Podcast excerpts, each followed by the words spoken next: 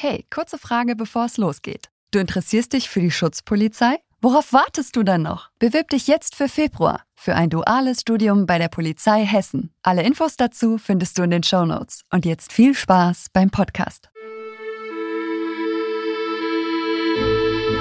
Hey, ihr da draußen! Sperrt die Lauscher auf! Willkommen bei Kugelsicher, dem Copcast der Polizei Hessen. Hört hinter die Kulissen. Kein Gelaber, alles echt. Feinster Einblick in den Alltag der Polizei Hessen. Authentisch, ehrlich, direkt, hart. Ganz schön krass. Und auf jeden Fall kugelsicher.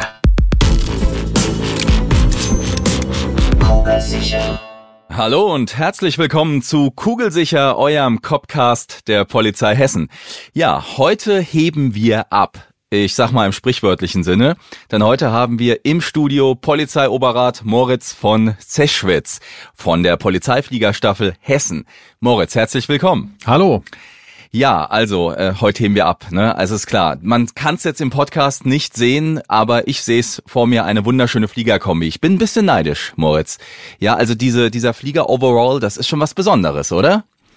Ja, das gehört aber auch so ein Stück weit äh, zu der Tätigkeit dazu. Ähm, die funktionsangemessene Kleidung, wie man so schön sagt, ähm, der ist einteilig. Das hilft natürlich im Hubschrauber, äh, weil da eben auch nichts verrutschen kann. Er ist brandfest. Wir wollen nicht hoffen, dass wir es mal brauchen. Gottes aber, Willen, ähm, nein. Also es ist alles äh, natürlich funktional und muss Genau. so sein. Darauf werden wir natürlich gleich nochmal zu sprechen äh, kommen, auf deine Funktion, was du genau machst und warum das so wichtig ist, dass man die richtige Kleidung auch im Hubschrauber anhat. Bevor wir anfangen, an der Stelle, Moritz, darf ich dich fragen, wie alt du bist? Ich bin 40 Jahre alt. Runde 40. Und ich sagte es eben, Polizeioberrat. Äh, der Rang verrät es, du bist nicht ein einfacher Pilot wahrscheinlich und äh, kein einfacher Polizist, sondern du gehörst in die Führungsriege, denn du bist äh, was genau? Ja, ich bin Leiter der Polizeifliegerstaffel Hessen und gehöre aber auch seit elf Jahren dem Polizeiflugdienst an. Also ich bin auch Pilot und ähm, ja, habe den Polizeiberuf ganz normal von der Pike auf gelernt. Damals noch im Diplom-Studiengang, war anschließend eineinhalb Jahre in der Bereitschaftspolizei in der Einsatzeinheit, anschließend sechs Jahre beim PP Frankfurt bei einer operativen Einheit im Innenstadtbereich, habe dort operative Bekämpfung der Straßenkriminalität betrieben und bin von dort aus dann 2009, Ende 2009, äh, nach erfolgreichem Bestehen des Auswahlverfahrens dann in den Polizeiflugdienst, in die Ausbildung eingetreten. Also waschechter Polizist von der Pike Genau. auf gelernt und das ist auch ganz wichtig, dass man Polizist ist, auch als Pilot, glaube ich. Darüber reden wir gleich. Beim Hubschrauber habe ich mal gelernt, dass es wichtig, dass die Rotorblätter warm laufen. Ne? Das muss sich irgendwie so erwärmen. Die Maschine, kann das sein? so ein Warm-up oder so, Ähm, Nee, bevor das ist man nicht startet? ganz richtig. Nein? Also die ah, Rotorblätter müssen sich nicht erwärmen, die Triebwerke auch nicht. okay, es geht auch ein Kaltstart. Also dass die, die, man muss natürlich ein Anlassprozedere durchlaufen. Turbinen kann man jetzt nicht wie ein Kolbenmotor einfach einen Schlüssel umdrehen und dann laufen die. Die müssen tatsächlich hochlaufen. Das dauert einen Moment, deswegen kann das ähm, von außen betrachtet so wirken, als würden die warm laufen gelassen. Äh, das ist aber nicht der Hintergrund. Dann müssen die Systeme, die Avionik, also die, die elektronische Ausstattung des Hubschraubers, die muss hochfahren, ihre Selbsttests durchlaufen. Das dauert, das dauert einfach einen ein bisschen. Jetzt Deswegen, nicht- ich wollte schon sagen, wir machen jetzt auch bei uns ein Warm-up. Mhm. Äh, Dann war ich jetzt, nicht, du merkst, ne, also technisch äh, mit Hubschraubern kenne ich mich auch leider einfach nicht aus. Deswegen ist das auch für mich jetzt mega spannend, dass du im Studio bist. An der Stelle aber trotzdem ein Warm-up für den Podcast. An der Stelle gibt's nämlich unseren Keyword-Schnellschuss. Moritz, ich baller Wörter raus und du musst schlagfertig sein. Ich Bist versuch's du gerne. bereit? Okay, dann geht's jetzt los. Mathe oder Physik? Beides. Ja, wollte ich gerade sagen, als Pilot muss man das beides drauf haben, ne? Ja, gehört beides dazu. Äh, lässt sich auch nicht umgehen. Wer es jetzt nicht so mag, ähm, der hat ein bisschen zu kämpfen, aber es sind schon zentrale Wissenselemente im Fliegerberuf. Theater oder Kino? Kino, Buch oder E-Reader? keins von beiden. Wow, kannst du meinen, du liest nicht so gerne? Also oder? ich äh, tatsächlich, ja, Fachbücher gerne, jetzt auch nicht nur über Hubschrauber, aber ähm, ja, Krimis, äh, Romane etc., da habe ich äh, in der Schule schon mich nicht so wirklich für begeistern können. Da fehlt mir irgendwie eine Verknüpfung im Kopf, ähm, keine Ahnung. Ich wollte ja eigentlich damit wissen, ob du eher der analoge oder der technische Typ bist. Eigentlich als Okay. Pilot hätte ich jetzt gedacht E-Reader, aber äh, also die Manuale gibt's auch dann in Papierform. Die gibt sowohl als auch. Wir nutzen mittlerweile auch ähm, elektronische Electronic Flight Bags, wie wir es nennen. Früher war das eine lose Blattsammlung, die dann immer aktuell gehalten werden musste und auch immer im Hubschrauber dabei war. Das ist heute auch ein bisschen moderner, aber ansonsten bin ich schon ein Freund von beiden Welten.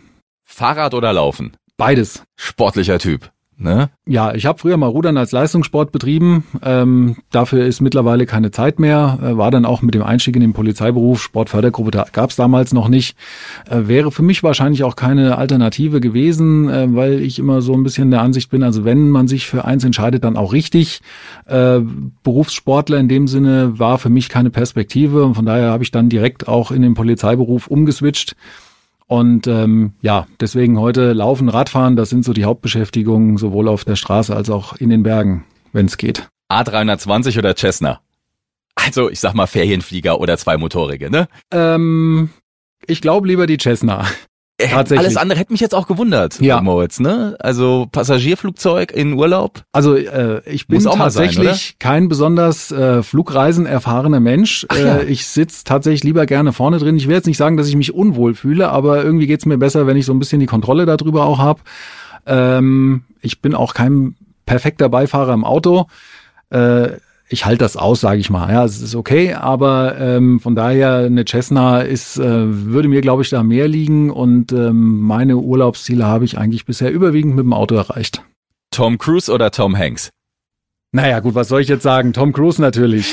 Du verstehst die Anspielung. Es gab einfach zwei natürlich Fliegerfilme ja, mit den Herren. Das genau. eine ist der berühmte Top Gun, das andere ja. war ein Film über den äh, Passagierflugzeugflug, äh, glaube ich, in New York mit der Notlandung auf dem Hudson River. Richtig. Ja, äh, also ich hoffe nie, dass du eine Notlandung brauchst, aber das eine ist natürlich Action, das andere ist, äh, sag ich mal, auch äh, Drama, Realität. Richtig. Wo findest du dich da wieder? Ja, natürlich äh, beim Drama, bei der Realität, wenn man so will. Ähm, da, also Top Gun ist natürlich, soll faszinieren. Da geht's um Kampfpiloten, das ist Action geladen, aber auch natürlich am Ende tragisch äh, im Verlauf des Filmes. Aber ähm, der andere Film widmet sich ja einer tatsächlichen Begebenheit. Das war eine fliegerische Glanzleistung, die der äh, Kapitän mit seinem Co-Piloten damals vollbracht hat. Und äh, ich würde mir wünschen, es würde immer so ausgehen, dass wirklich äh, alle Entscheidungen genau so richtig getroffen werden, dass am Ende das Ergebnis bei rauskommt, dass eben alle überleben. Das ist erstmal das wichtigste Ziel.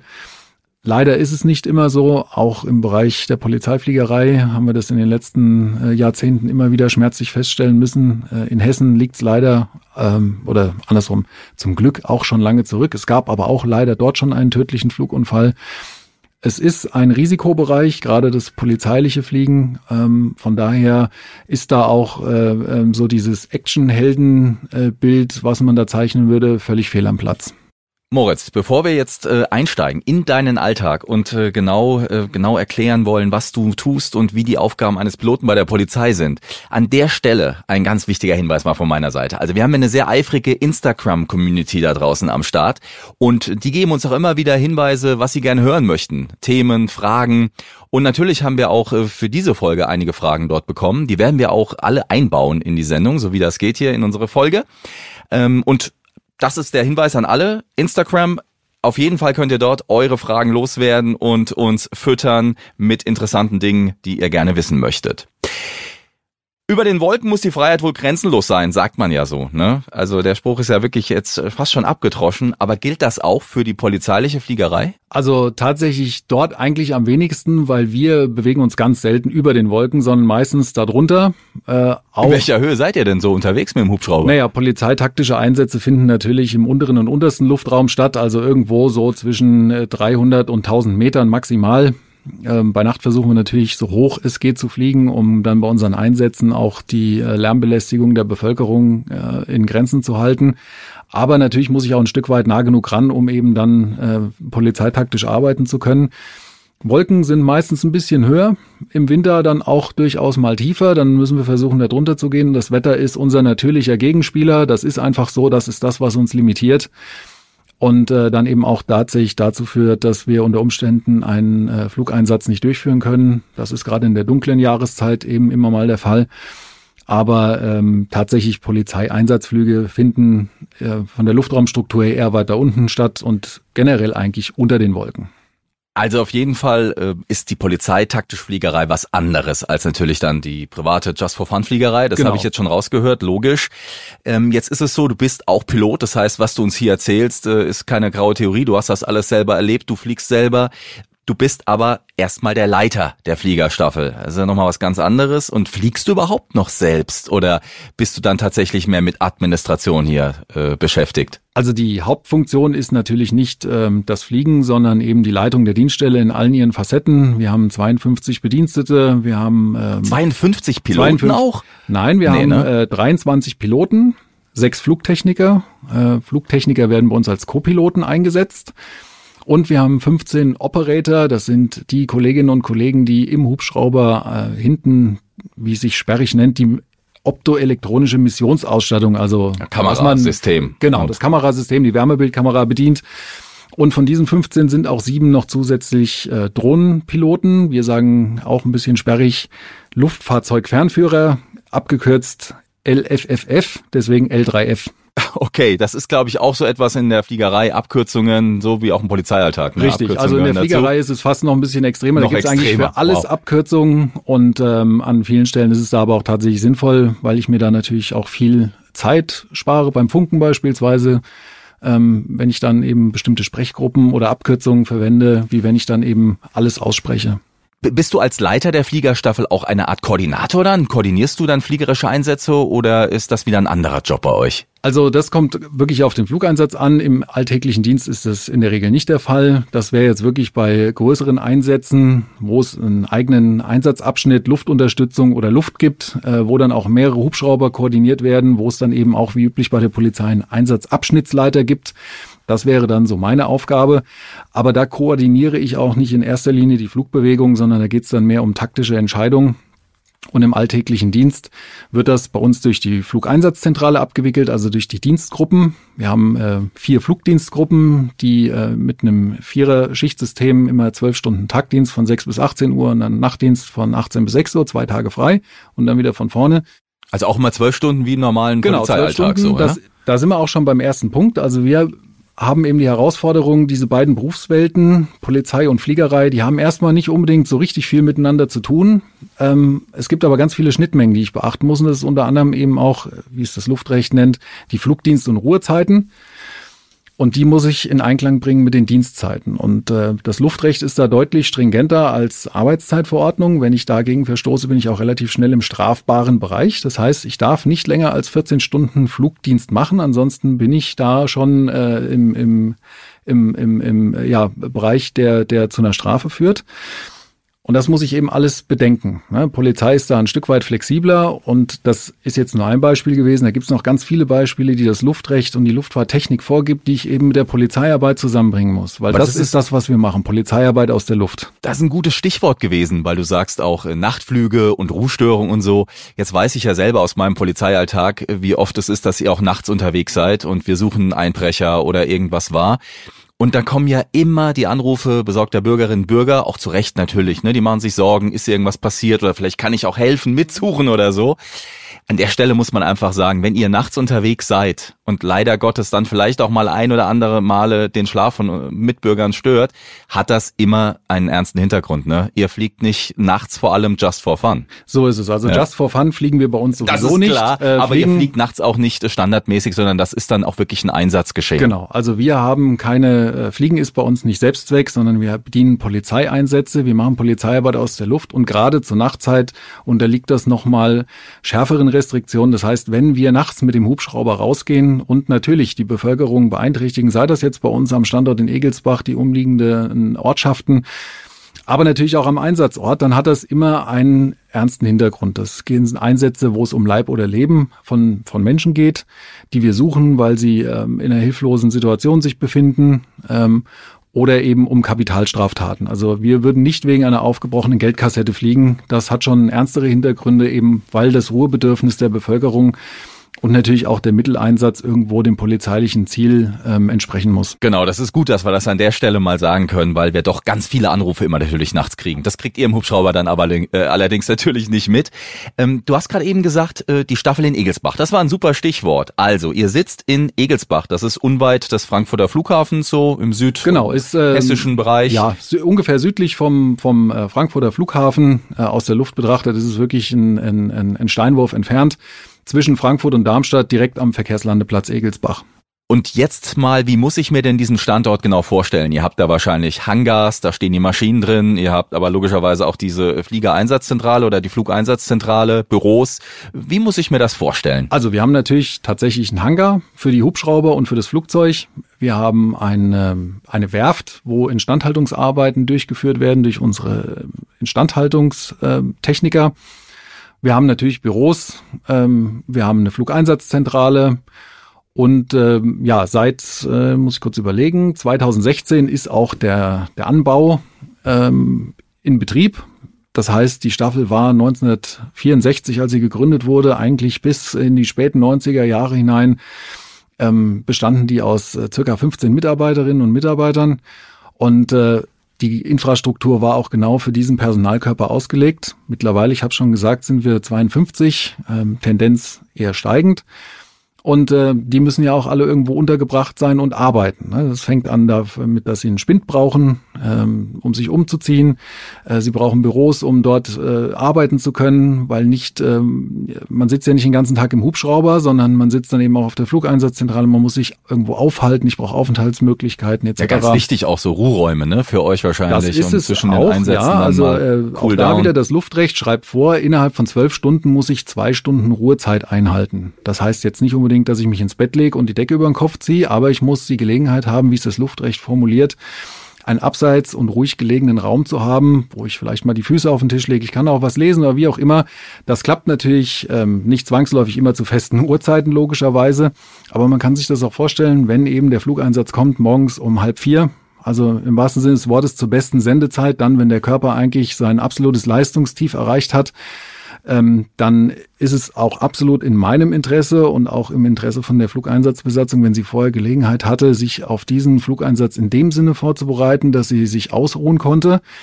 Und ähm, ich überspitze es jetzt mal, nicht, dass dann eben bis um drei Uhr die Puppen äh, getanzt haben und man dann um halb vier, halb äh, schlafend in den Hubschrauber einsteigt. Gut, da geht's Ich glaube, das ist gut nachvollziehbar, dass man dann wirklich topfit sein muss ja. auf den Punkt und dann muss es auch schnell gehen.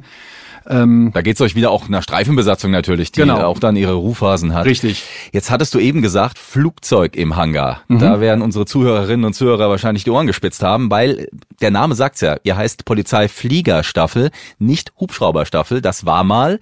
Mittlerweile gibt's nämlich nicht nur Hubschrauber. Ihr habt auch ein Flugzeug. Genau. Was hat's damit auf sich, Moritz? Wir haben 2012 ein, eigentlich das erste polizeitaktische Einsatzflugzeug deutschlandweit in Dienst gestellt. Ähm, daraufhin wurde auch die Polizei-Hubschrauberstaffel nach nachdem sie vorher mal Polizeihubschrauberstation und Flugbereitschaft der hessischen Landesregierung ganz früher mal gehießen hat, äh, umbenannt in Polizeifliegerstaffel. Und äh, ja, dieses Flugzeug haben wir, wie gesagt, seit 2012 in Dienst und setzen es eben auch dort ein, wo nicht zwangsläufig die Fähigkeiten eines Hubschraubers erforderlich sind, weil es deutlich leiser ist, weil es deutlich kostengünstiger ist und wie ich schon gesagt habe, weil man eben gewisse Aufgaben auch sehr gut mit dem Flugzeug erledigen kann. Und Dafür braucht ihr spezielle Piloten oder könnt ihr sowohl Hubschrauber als auch dann Flugzeug fliegen? Ihr seid da dual ausgebildet oder wie sagt man bei euch? Also ähm, Hubschrauber und äh, Flächenflugzeuglizenzen sind unterschiedlich. Man kann mit der Lizenz des einen nicht das andere fliegen. Das heißt, wir haben ähm, Hubschrauberpiloten, die auch eine Flächenflugzeuglizenz innehaben. Und wir haben zwei Piloten bei uns, die ausschließlich Flächenflugzeug fliegen und momentan auch weitere vier Piloten, die fortgebildet werden, noch on the job quasi zu Flugzeugpiloten. Eine der drängendsten Fragen äh, von der Community und natürlich auch alle, die uns zuhören, die wollen das gerne wissen. Du sagtest äh, 52 steigend Personal. Wie sieht's denn aus? Ich möchte Pilot werden bei der äh, Fliegerstaffel. Wie sind die Chancen? Was äh, was kann man tun? Also die Chancen sind jetzt in den nächsten Jahren tatsächlich besser, als sie das in den vergangenen äh, 20 waren weil wir beabsichtigen, ähm, jetzt dieses, also für 2021, 2022 jeweils zwei Pilotinnen, Piloten ausbilden zu lassen und dann in der Folge immer zwei alle zwei Jahre. Das ist, wow, das ähm, ist für die äh, Fliegerstaffel in Hessen relativ viel. viel. Ja. Das ist einfach demografisch bedingt, wenn man sich unseren Personalkörper anguckt. Da sind auch ganz viele so in meinem Altersbereich 1980 plus minus, ähm, die dann eben auf einen Schlag in Rente gehen irgendwann oder in Pension. Und ähm, von Beginn der Ausbildung bis zum vollbefähigten Einsatzpiloten, der alles kann und darf, Nachtflug, ähm, Spezialverfahren mit SEK, Windenrettung, ähm, Bambi-Backe zur Waldbrandbekämpfung, also Feuerlöscheinsätze fliegen. Dauert es etwa vier bis fünf Jahre. Was muss ich mitbringen? Muss ich schon fliegen können? Nee, ne? Nein, also ähm, das ist äh, nicht Ich muss erforderlich. Polizist das ist, erstmal das sein. ist sicher nicht hinderlich, wenn man Ja. schon irgendwo fliegerische Vorerfahrung hat. Es äh, ist aber nicht so. Das äh, kommt auch immer mal vor, dass äh, Kolleginnen und Kollegen fragen, wie ist das, wenn ich die Pilotenlizenz privat finanziert mache? Kann ich dann bei euch anfangen? Das funktioniert leider nicht, weil das fliegende Personal der Polizeien wird zentral bei der Bundespolizei, bei der Luftfahrerschule des Bundes und der Länder ausgebildet weil man da eben einen gemeinsamen, sehr hohen Standard gewährleisten will. Äh, da hat man, ich hatte es eingangs schon erwähnt, ähm, in den vergangenen Jahren auch leider Lehrgeld bezahlt, sehr teures. Es sind nämlich Menschen dabei ums Leben gekommen. Und bei der Unfallanalyse hat sich eben herausgestellt, dass da die Ausbildungsstandards, ähm, das war eine Zeit, wo jeder noch äh, seine Flugschüler dorthin geschickt hat, wo er gemeint hat, es wäre dann für den speziellen Bedarf am richtigsten. Die einen eben zur Bundespolizei, Schrägstrich früher Grenzschutz und manche eben auch zu privaten Flugschulen. Das hat zu unterschiedlichen Standards geführt und äh, bei der Flugunfallanalyse kam dann eben raus, dass äh, es genau daran gelegen hat, dass eben die Ausbildung nicht äh, auf dem hohen Niveau, was eben erforderlich ist, immer zu gewährleisten ist. Außer wenn ich eben das zentral mache und so ist es jetzt auch, äh, so passiert es jetzt auch seit 2009 oder 2008 heißt, heißt die Luftfahrerschule des, äh, beim, bei der Bundespolizei Luftfahrerschule des Bundes und der Länder wo eben Pilotinnen und Piloten nach einem einheitlichen Standard ausgebildet werden. Fluglehrer aus den Ländern unterstützen dort. Also es ist wirklich ein, ein gemeinsames äh, Projekt von Bund und Land. Und äh, da ist eben die berechtigte Hoffnung, dass man durch diesen hohen Standard, den man dort gewährleisten kann, einfach weil dort auch Polizeiflieger unterrichten, ähm, Flugunfälle in Zukunft seltener werden. Aber ich muss erstmal Polizist sein. Also das genau, ich muss äh, erstmal Polizist sein, fertig ausgebildeter Polizist. ist die Ähm, Grundlage. 31 ist das Höchstalter. Und dann muss ich mich eben, wenn Stellen ausgeschrieben sind, darauf bewerben und dann äh, mich dem Auswahlverfahren stellen, was relativ umfangreich ist. Also wir machen dann Vorauswahlverfahren, äh, reduzieren die Bewerberzahl schon mal auf einen ja, händelbaren ähm, Bereich, sag mal so irgendwo um die acht. Und diese acht werden dann zum ähm, Deutschen Zentrum für Luft- und Raumfahrt nach Hamburg geschickt, machen dann dort den in, sag mal, in der Fliegerei ähm, berühmten ähm, äh, DLR-Test, wo auch die Lufthansa und viele andere ähm, heißt? Airlines ihre Piloten hinschicken, ihre Anwärter. Da werde ich nochmal äh, DLR-Test, was heißt DLR. das? Also das, ja, DLR ist äh, das Deutsche Zentrum für Luft- und so, Raumfahrt. okay. Und dort wird dieser Test gemacht, deswegen heißt der DLR-Test. Und da schicken ganz viele ähm, große Airlines auch ihre äh, Bewerberinnen und Bewerber zum Test. Muss ich einen Computertest machen und verschiedene andere äh, ähm, Testungen noch absolvieren. Und äh, die haben eben auch schon, keine Ahnung, äh, 60 Jahre oder 70 Jahre Erfahrung im, in, in der Bewerberauswahl. Und auch die Polizei Hessen oder wir als Fliegerstaffel schicken dann dort unsere ähm, ja, äh, Pilotinnen und äh, künftigen Pilotinnen und Piloten zum Test hin. Und wenn sie dann dort bestanden haben, können sie dann anschließend die 20-monatige Ausbildung bei der Bundespolizei beginnen. Kommen wir noch mal von den Menschen auf die Maschinen. Also Polizeihubschrauber ist ja noch mal was ganz anderes als jetzt ein Hubschrauber der zivilen Luftfahrt, sage ich jetzt mal. Da steckt eine Menge drin in so einer Maschine. Ne? Was haben wir da so alles an Bord? Also der Von Hubschrauber der ist Technik her, ne? Das ist ja vielleicht mal spannend. Ja, also der Hubschrauber ist natürlich erstmal ein Anführungszeichen von der Stange. Das heißt, äh, wir bei uns in Hessen, wir fliegen äh, Airbus EC 145. Ähm, der ist entsprechend ausgestattet, wie das auch jeder andere Endkunde bestellen könnte.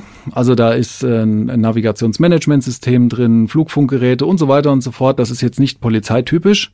Und dann kommt natürlich noch die polizeitechnische Ausstattung dazu. Das ist in erster Linie mal, wie wir es nennen, die EOS-Anlage, also Electro-Optical System, Kamerasystem, Wärmebildanlage, ein Suchscheinwerfer. Wir haben eine Rettungswinde, mit der wir Spezialrettung, Höhenrettung oder Bergrettung, auch in Hessen hört sich äh, immer so an, ja, Bergrettung, also wenn man an den Rheingraben denkt, wir haben da schon einiges wo wir dann eben auch ähm, mit der Rettungswinde äh, schwer verletzte Menschen aus ihrer misslichen Situation befreien können, deutlich schneller, deutlich, deutlich äh, weniger schmerzvoll, äh, als das dann gegebenenfalls vom Boden aus machbar ist. Wir löschen Feuer mit dem Bambi Bucket, also Waldbrand. Bekämpfung äh, gehört zu unseren Aufgaben und dafür gibt es dann spezifische Ausstattung. Wir haben Abseilbalken fürs SEK ähm, und vieles andere mehr. Also es kommt natürlich in diesen Hubschrauber auch noch polizeispezifische Technik hinein. Und diese Kameras sind ja wirklich äh, extrem gut mittlerweile. Da kann man ja, glaube ich, wenn man da ranzoomt, aus Kilometer Entfernung einen Kratzer im Kotflügel sehen oder so. Und auch die Nachtsichtkamera ist, glaube ich, optimiert. Ne? Das ist mittlerweile Hightech. Also die Wärmebildkamera, die setzen wir nicht nur bei Nacht, sondern auch bei Tag ein, weil die ja, detektiert okay. Oberflächentemperaturen bis zu einem thermischen Auflösungsvermögen von einem Zehntel Grad. Also sehr geringe Temperaturunterschiede werden mir dann auch wirklich in Full-HD-Auflösung äh, angezeigt. Das ist unser Haupteinsatzmittel bei der Personensuche, ja, weil wir einfach dadurch ähm, die Möglichkeit haben, große Flächen abzusuchen nach Wärmequellen, dann auch sehr schnell sehen, ist das ein Tier oder ist das ein Mensch, der sich in hilfloser äh, Verfassung befindet. Und äh, die Nachtsicht hat damit eigentlich nichts zu tun. Äh, das sind unsere Restlichtverstärkerbrillen, die tragen die Besatzungsmitglieder auf ihren Helm, damit sie eben, weil Polizeieinsätze werden nach Sichtflugregeln geflogen. Das heißt, ich muss immer eine Sichtreferenz nach außen haben, deswegen auch das Hindernis schlechtes Wetter ähm, um eben dann auch bei Dunkelheit überhaupt was sehen zu können, werden diese Restlichtverstärkerbrillen dann auf dem Helm getragen und die haben aber mit der Kamera erstmal überhaupt nichts zu tun. Da kam jetzt auch schon so ein bisschen rüber, was ihr alles macht. Du hast von äh, Feuerlöschen sogar gesprochen, ja. Bambi Bucket heißt das, habe ich jetzt gelernt, äh, okay. Dann äh, macht ihr natürlich Suche nach vermissten Personen, SEK auch, ja. Man sieht ja immer wieder Spezialeinsatzkommando auf euren, äh, wie heißt das? Äh, Hufen. Hufen, genau, genau, Hufen, die da stehen. Was sind da so noch so klassische Einsatzgebiete für euch? Also unser Hauptaufgabengebiet äh, ist natürlich die Suche nach ähm, Menschen, nach, nach Menschen. Personen. Mhm. In erster Linie, das ist so der größte Teil, nach vermissten Personen, ähm, wird ein immer größeres Thema, gerade jetzt mit äh, dem zunehmenden Alter der Bevölkerung. Personen, die dann eben nicht mehr nach Hause finden, sich verirren, in körperlich äh, hilflose Lage geraten. Da haben wir also regelmäßig äh, sehr schöne Einsatzerfolge. Schön deswegen, weil wir eben wirklich äh, dort auch Menschenleben retten können. Ähm, natürlich auch Fahndungseinsätze, also ganz klassische Polizeieinsätze ähm, gehören dazu. Wir unterstützen den Brand- und Katastrophenschutz mit der Rettungswinde. Das heißt, wenn die äh, Feuerwehren oder die Höhenrettung nicht mehr in der Lage ist, äh, äh, entweder in einer gewissen äh, Kürze der Zeit oder eben nur mit einer sehr hohen Eigengefährdung jemanden zu bergen. Wir hatten jetzt im zu überlegen, es war glaube ich Anfang März äh, eine Rettung äh, eines eines Kranführers, der, der ähm, das Bewusstsein verloren hatte in Kassel Kran oben, im Kran, im Führerhaus. Man ja, konnte genau, dort auch nicht vordringen. Und wir haben dann die Retter mit unserer Rettungswinde auf dem Kran oben abgesetzt, die ihn dann erstmal erst versorgen konnten und haben ihn dann äh, entsprechend geborgen. Das war auch ein sehr anspruchsvoller Einsatz, weil es sehr starker Wind war an dem Tag. Und man kann sich das vorstellen, Kran ist ja schon relativ hoch. Man muss ja dann auch den Hubschrauber genau positionieren. Das heißt, da ist auch die Koordination zwischen Pilot und äh, dem Windenbediener sehr wichtig. Der Windenbediener kann nämlich direkt nach unten gucken, was macht mein Seil, was macht der Haken, was machen die Höhenräder, die da dran hängen. Und der Pilot hat ja nur eine Sicht nach vorne, schräg unten maximal. Also er kann nicht sehen, was unter der Maschine passiert, in vielleicht 60 Metern unterhalb der Maschine. Und da ist eben das Teamplay ganz, ganz wichtig. Wie in der Fliegerei immer, das äh, Fliegen ist ein, ein Teamergebnis. Also die das Polizei ist natürlich, auch. Klar, bei der Polizei ist das alles ein Teamergebnis am Ende. Ähm, die Technik spielt da ja auch eine große Rolle. Ich sag mal, mit Hubschraubern früherer Generation wäre das vielleicht nicht so möglich gewesen, das Gerät so ruhig zu halten, das weiß ich jetzt nicht. Überhaupt, das Vertrauen in die Technik, was für eine Rolle spielt das? Du hast vorhin auch von Flugunfällen gesprochen, ne? Ernstes Thema. Gab es schon mal Situationen, wo du selber auch in einer Notlage warst, wo du gesagt hast, wow, okay, hier das Wetter, die Böe. Ich hoffe jetzt nichts Technisches, weil unsere Maschinen top gewartet sind, aber wie sieht's um diese Sache aus? Also in, in ähm, brenzligen Situationen, äh, da kommt man schon immer mal wieder rein. Das liegt einfach daran, das kommt auch auf den Einsatzanlass ran. Wenn man jetzt beispielsweise eine Person im Wasser hat, ne, wir kriegen eine Meldung, Person im Wasser am Rhein von der Brücke gesprungen, da ist natürlich höchste Eile geboten. Oder wenn ein Kind vermisst wird, dann geht man schon auch mal an die Grenze des Machbaren ran, vielleicht auch mal auf die Mensch Grenze und Maschine drauf. meinst du? Mensch und Maschine, aber meistens ist es am Ende eher der Mensch als die Maschine. Ähm, man kann sich das vorstellen, wenn man dann doch in eine Wolke eingeflogen ist, man sieht nichts mehr. Das ist wirklich eine Notfallsituation, ähm, wo ich dann darauf hoffen kann, dass mich die Radarlotsen vielleicht noch, wenn ich hoch genug fliege, dort wieder rausbringen können. Aber das ist in jedem Fall ein höchst kritischer und höchst lebensgefährlicher Zustand, wenn ich als Sichtflieger in eine Wolke gerate. Deswegen gilt es das auch immer zu vermeiden. Und äh, da ist auch klar, da muss immer der Anlass äh, irgendwo auch da sein, wenn man dann auch bei schlechtem Wetter einen Einsatz versucht, um eben das polizeiliche Ziel zu erreichen, dann ist es ein Unterschied, ob ich vielleicht einfach nur, ich sag's jetzt mal, platt ein Foto machen will. Das kann man auch bei schönem Wetter wann anders machen. Oder übrigens auch mit der Drohne mittlerweile. Äh, und wenn es darum geht, wie ich schon gesagt habe, ein Menschenleben zu retten, wo auch wirklich ein, ein, ein, kritisches Zeitfenster da ist, dann geht man schon mal an die Grenze dran, vielleicht auch mal rauf. Und da ist dann eben ähm, die höchste Aufmerksamkeit gefordert, nicht über diese Grenze drüber zu kommen. Die Technik ist sehr zuverlässig, die ist auch top gewartet, muss man dazu sagen. Und das wäre auch mit das Schlimmste, wenn man kein Vertrauen in die Technik haben könnte. Flugunfälle entstehen in den allermeisten Fällen aus menschlichem Versagen. Daraus können übrigens auch technische Defekte entstehen. Wenn jetzt ähm, die Instandhaltung Vorher versagt, genau ist das auch wurde, ein ja. menschliches Versagen, mhm. was sich dann in einen technischen Defekt ähm, äh, ja umwandelt letzten Endes. Aber äh, die meisten Flugunfälle, muss man fast schon sagen, zum Glück basieren eben auf menschlichem Fehl, äh, Fehlentscheidungen. Meistens sind es wirklich falsche Entscheidungen, die auch unter Umständen ähm, viel früher hätten richtig getroffen werden müssen. Also da geht's dann nicht immer um Zehntelsekunden, das kann auch mal vorkommen, aber manchmal ist es auch so, dass eine Entscheidung, die eine halbe Stunde zurückliegt, schon falsch war, die dann am Ende wie das Schweizer Käseprinzip eben in einen Flugunfall mündet. Und das ist eben immer das oberste Ziel. Die Flugsicherheit hat oberste Priorität. Da steht auch jeder Polizeieinsatz zurück, weil am Ende muss die Besatzung und der Hubschrauber wieder am Boden stehen. Alle müssen gesund am nächsten Morgen oder am Abend nach Hause gehen. Ähm, und das ist auch kein Polizeieinsatz wert, da Menschenleben oder Technik zu opfern.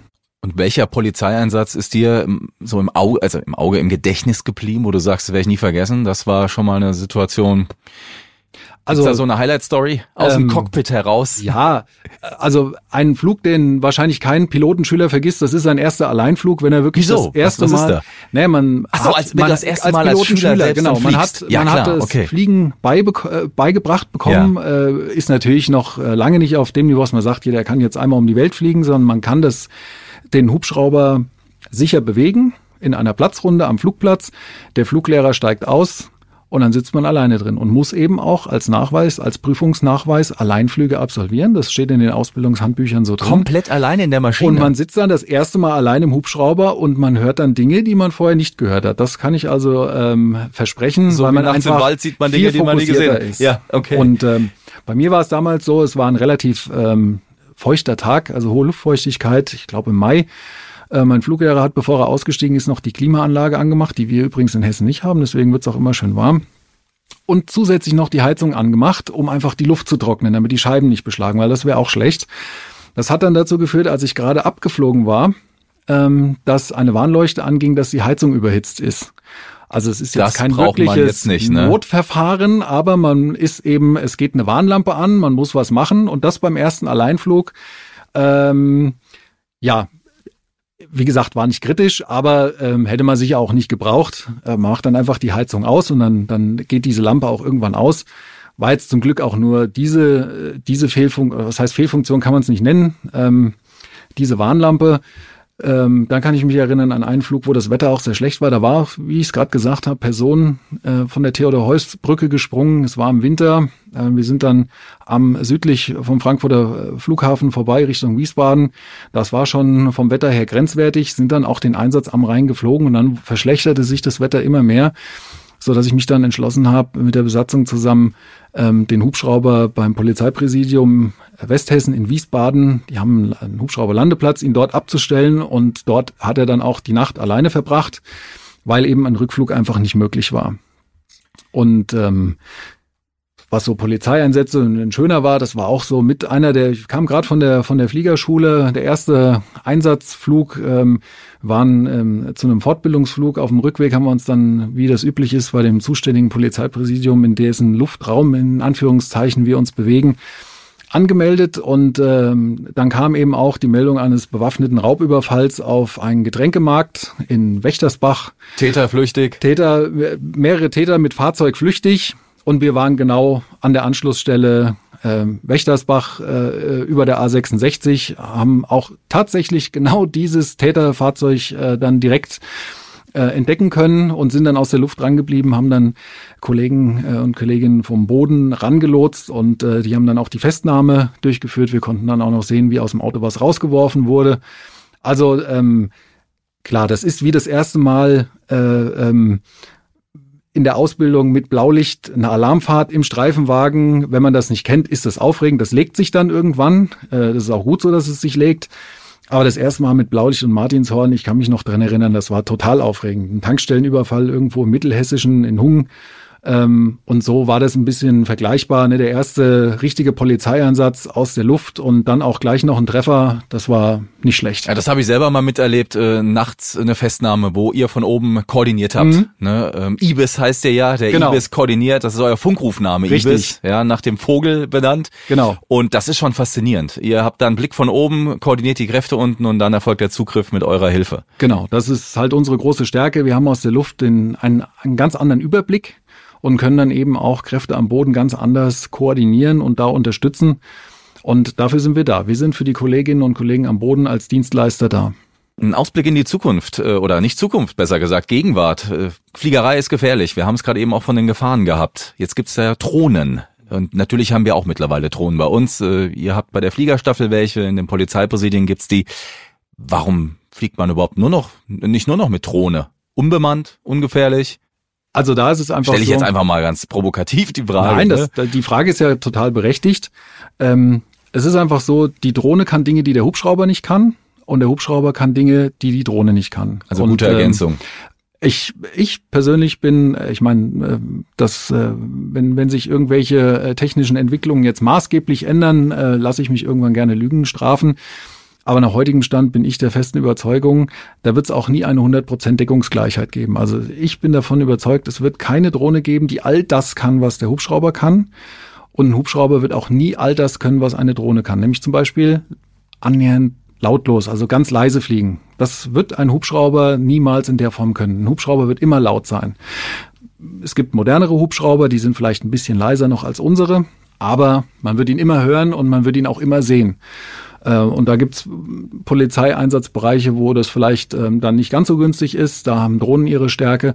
Und es gibt einfach Sachen, wo man den Hubschrauber mit dreieinhalb Tonnen Abfluggewicht nicht unbedingt bemühen muss. Wenn ich jetzt an Fotos, äh, Übersichtsaufnahmen denke von Tatorten, von Verkehrsunfällen und dergleichen mehr, da kann man wunderbar auch mit einer Drohne arbeiten ähm, mittlerweile. Und so ergänzt sich das. Also die Zukunft liegt da, glaube ich, in der Verknüpfung von beiden, dem, dem, dem Teaming, wie man das äh, in der Fliegerei nennt, dem Unmanned und Manned Teaming, also dem gleichzeitigen Einsatz von, von personentragenden und unbemannten Luftfahrtsystemen. Und äh, ja, das ist auch die Herausforderung an uns. Wir haben ja das Thema Drohnen auch bei uns bei der Polizeifliegerstaffel verordnet, äh, verortet. Äh, das heißt, wir haben den Single Point of Contact Drohne in Hessen bei uns und widmen uns dem Thema Drohnen. Es gibt einen eigenen Fachbereich, der sich ausschließlich diesem Thema widmet. Da geht es um Drohneneinsatz, da geht es auch um Drohnendetektion, Abwehr und auch um Ausbildung von Luftfahrzeugfernführern der Polizei. Ja, also eine super Ergänzung. Drohne ähm, Absolut. und Hubschrauber und natürlich muss man sagen, ihr transportiert auch Personen und Menschen. Das kommt auch immer wieder vor. Du hast ja auch von der Rettung gesprochen des Kranführers. Also genau. das ist momentan mit der Drohne auf jeden Fall sowieso nicht drin. Ja, Moritz, äh, das war für mich jetzt verdammt spannend. Ja, also man äh, hört und sieht immer noch Dinge bei der Polizei, die man vorher auch nach 20 Jahren noch nie gehört und gesehen hat. Wie ähm, geht's bei dir weiter? Du bist Leiter der Fliegerstaffel. Für viele, glaube ich, ist das so High-End, ne? Was will man noch machen? Wie ist deine Zukunft? Was hast du vor? Ja, also wie meine Zukunft ist, äh, weiß ich zum Glück nicht. Äh, ja, so gut, in Gänze. das weiß keiner. Aber was wäre vielleicht noch ein Plan von dir? Wo willst du hin? Also in der Fliegerei bleiben, ne? In der Fliegerei. Man hat zwei Berufe gelernt und da kann man äh, wirklich auch ähm, ja guten Gewissens sagen: In meiner Brust schlagen da zwei Herzen und die schlagen auch gleich stark. Ich bin äh, mit Leib und Seele Polizist und ich bin auch mit Leib und Seele Flieger. Und äh, zur Leitung einer solchen Dienststelle braucht man, da bin ich auch mittlerweile fest von überzeugt, das Fachwissen. Ja, wie es immer so schön heißt, man hat ja die Fach- und die Dienstaufsicht und dann ist es immer ganz gut, wenn man vom Fach auch was versteht. Und ähm, von daher kann ich mir durchaus vorstellen, auch als Leiter der Fliegerstaffel irgendwann äh, aus dem Dienst zu scheiden. Ähm, von daher äh, für diese Zweigleisigkeit in der Berufswahl habe ich mich 2009 festgelegt, als ich gesagt habe, ich bewerbe mich für den Polizeiflugdienst. Auch äh, unsere Piloten äh, wüsste ich jetzt keinen Fall, dass da mal jemand die Staffel wieder verlassen hätte. Das ist, wenn man so will, eine Einbahnstraße, aber im Positiven formuliert. Und äh, von daher stand heute, ähm, würde ich sagen, äh, ich kann damit sehr gut leben. Also wenn man mich lässt, gehört meine Zukunft gerne der Fliegerstaffel. Und die Entscheidung dafür, die ist ähm, 2009 schon gefallen. Moritz, was für einen Tipp hast du für unsere zukünftigen Kolleginnen und Kollegen an dieser Stelle? Ja, also die, ich glaube. Pilotentipp. Den Pilotentipp, ähm, also eins ist klar, es kann natürlich nicht jeder zur Fliegerstaffel kommen, das ist auch klar. Ähm, für ein paar wird es eine Möglichkeit geben. Und äh, da ist es wie überall im Leben, wenn ich ein Ziel habe, was einigermaßen realistisch ist und Pilot zu werden, Pilotin ist jetzt nicht völlig unrealistisch, und mich dann auch entsprechend engagiere, dann kann ich das auch erreichen. Klar, ein bisschen Glück gehört immer dazu und die passende Gelegenheit, das ist so und das gilt aber auch für alle Bereiche der Polizei. Also wenn man sich treiben lässt, dann ähm, äh, ja, dann äh, erreicht man seine Ziele vielleicht nicht unbedingt gleich oder äh, überhaupt, aber wenn man sich engagiert äh, für ein Thema, das muss nicht die Fliegerei sein, die Polizei ist so unglaublich vielfältig. Also ich sag mal, wer sich grundsätzlich für den Polizeiberuf und seine ideellen Werte äh, entscheidet und überzeugt, äh, der wird auch innerhalb der Polizei mit seinen unglaublichen Facetten, äh, mit, seiner, mit ihrer unglaublichen Facettenreichheit ähm, auch das Passende für sich finden. Das ist so. Auch wenn es nicht zur Fliegerstaffel geht. Da bin ich überzeugt von. Ja, dann setzen wir mal zur Landung an, würde ich sagen. Äh, Moritz, vielen Dank, dass du heute unser Gast warst hier. Was für einen Glückwunsch gibt's so bei der Fliegerei? Was sagt man da? Also der Fliegergruß ist Hals und Beine. Hals und Beine. Genau. Also in diesem ähm, Sinne. Oder auf Englisch Many Happy Landings. das ist noch schöner. In diesem Sinne, Moritz, Many Happy Landings. Ähm, das war kugelsicher heute mit Moritz von Zeschwitz, Leiter der Polizeifliegerstaffel Hessen. Mein Name ist Marc Wute. Ich sag danke fürs Zuhören und würde mich freuen, wenn ihr auch das nächste Mal wieder mit am Start seid, wenn es heißt, kein Gelaber, alles echt, kugelsicher. Bis dahin, macht's gut. Tschüss. Kugelsicher.